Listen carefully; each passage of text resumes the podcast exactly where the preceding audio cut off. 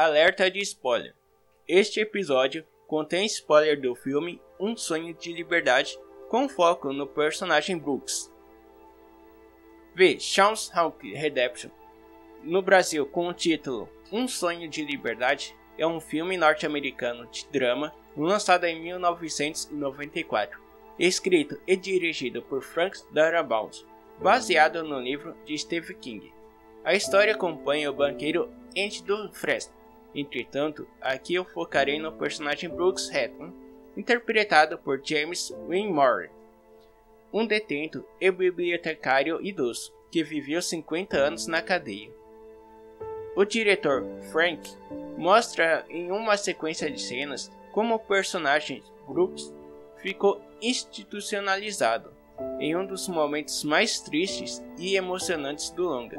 Tudo começa com Brooks colocando uma faca no pescoço de Haywood e ameaçando a cortá-lo. Tudo num ato desesperado para continuar vivendo na cadeia, pois sua condicional foi aprovada. Entretanto, do Fresno consegue convencer a Brooks a abandonar a ideia. Logo depois, no pátio do presídio, os amigos de Brooks conversam que ele não é maluco, e sim que apenas ficou institucionalizado por ter vivido 50 anos na cadeia, porque ali passou a ser seu mundo, a sua realidade. No presídio ele é um homem importante, um homem culto. Fora da cadeia, Brooks não é nada. É só um velho ex-presidiário que mal pode se virar. O processo de institucionalização pode ser resumida pela fala do Red. Esses muros podem parecer estranhos. No começo, você odeia, depois se acostuma. Quando passa muito tempo, você fica dependente deles. Na biblioteca do presídio, Brooks, já muito triste, se despede do seu corpo Jake, libertando, deixando voar. Na cena seguinte, mostra Brooks saindo do presídio. Há uma interpretação que pode ser dada para a cena. Apesar dele estar livre, o plano aberto continua mostrando o presídio atrás, ou seja, por mais que agora ele pode ter um futuro promissor, existe uma resistência para abandonar seu passado. Em seguida, temos um emocionante e triste relato do Brooks sobre seu cotidiano fora da prisão, onde ele conta como o mundo está diferente, seus planos para voltar para a prisão e a saudade que tem do Jake, com uma esperança da sua visita. Ele ainda descreve que vive tendo pesadelos e com medo o tempo todo. Então ele decide não ficar. Calmamente, se arruma com a melhor roupa, sobe numa mesa e começa a entalhar na madeira do teto. Brooks esteve aqui. Então ele se informa.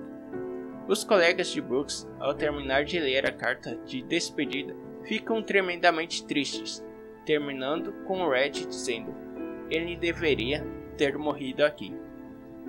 Todo esse arco do Brooks levou meus pensamentos ao que tenho presenciado no meu trabalho, que por ironia do destino é no supermercado, assim como Brooks. Conheci pessoas que estão há mais de 10 anos e outras que estão aposentando lá.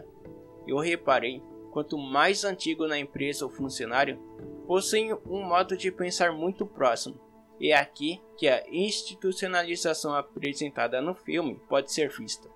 Ao trabalhar dentro do supermercado, observei mais regras que te punem do que regras que te beneficiam. É com as regras que os recém-contratados acham estranho, acompanhado do sentimento de ódio. Porém, com o passar dos meses, se acostumam. Enquanto aqueles que estão há alguns anos trabalhando lá não se vem alcançando cargos mais elevados. Sempre que é apresentada uma oportunidade de crescimento profissional, eles dizem estar satisfeitos onde estão ou que não são capazes para o cargo. Por fim, tem aqueles que estão tão institucionalizados que não se vêem trabalhando em outro lugar ou com outra coisa, que faz jus à fala do Red. Ele deveria ter morrido aqui. Algo que me chamou a atenção no filme é que Brooks, apesar do acesso a livros, ou seja, ao conhecimento, mesmo que antigos, ele não sabia como aplicá-los fora da cadeia. um paralelo que faço com a realidade de quem trabalha em supermercado. Mesmo hoje, os funcionários tendo muito acesso ao conhecimento, poucas pessoas sabem usar, porque muitas estão confortáveis no trabalho e por isso colocam pouca energia para melhorar a situação da vida atual.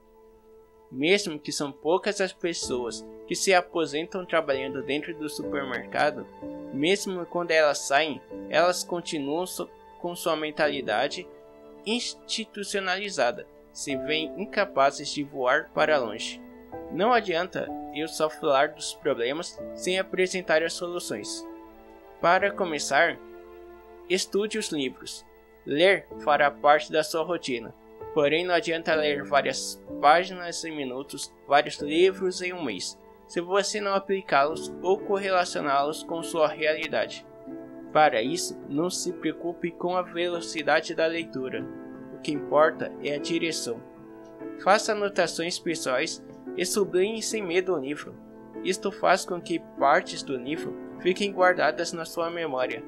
Faça pesquisas adicionais sobre o livro e, principalmente, converse sobre o que você está lendo.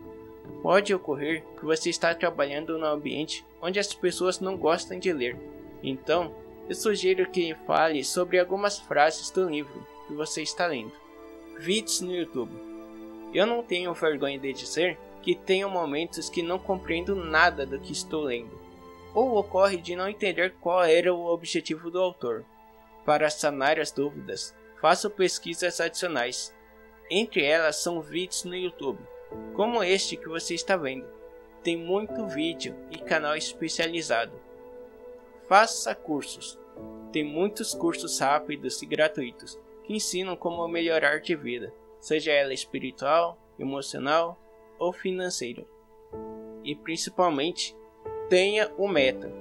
Muitas pessoas vivem insatisfeitas no seu emprego. Um dos motivos que observei é a falta de um meta. Elas estão só sobrevivendo, pagando dívidas e fazendo novas, mês após mês. Porém, tenha cuidado, não faça metas em reais. Comece pequeno. Aliás, Toda a árvore centenária começou como uma semente. Como já sugeri anteriormente, tem muitos livros, cursos, canal no YouTube e podcast que irão te ajudar na sua construção do meta. Espero que com estas dicas você possa voar alto e muito longe. Saudações homoludens, meu nome é Gabriel, agradeço por ter chegado até aqui isso é porque este episódio merece o seu like. Comente também algum processo de institucionalização que você conhece e principalmente compartilhe para um amigo que possa estar se acomodando no atual emprego para estimular a mudar de situação. Para mais conteúdos, siga-me nas redes sociais, arroba, além do gráfico, e ative o sininho para receber todas as notificações. Caso você puder, Ficaria agradecido por qualquer quantia doada.